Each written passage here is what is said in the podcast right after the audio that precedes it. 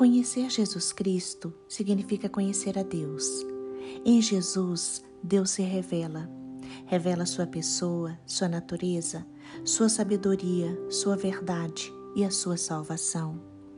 Deus, nestes últimos dias, nos fala através do seu Filho Jesus Cristo.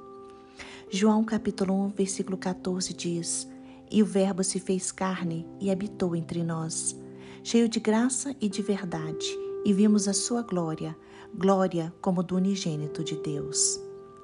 Jesus revela o caráter gracioso do Pai, e sua missão na terra é salvar aquele que crê em sua pessoa.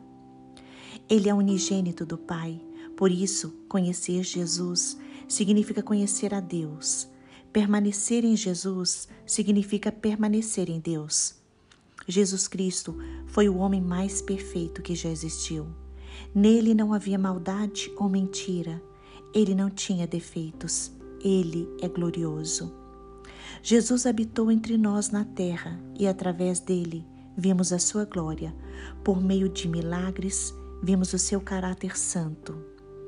Jesus Cristo é eterno é imutável, é onisciente, tem todo o poder e veio ao mundo para nos dar vida eterna. Jesus é Deus, Jesus é homem. Jesus é o Criador de todas as coisas, é o Autor e Consumador da nossa fé. Jesus Cristo é ao mesmo tempo sacerdote e sacrifício, princípio e fim. Deus prova o seu amor para conosco pelo fato de ter enviado seu único Filho em propiciação pelos nossos pecados, para nos justificar e nos santificar. Jesus Cristo é o único caminho até o Pai. Ele é a verdade, ele é a vida, ele é a nossa luz.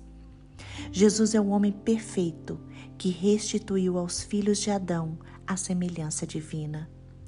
Na encarnação, Deus se fez carne para nos aproximar mais dele.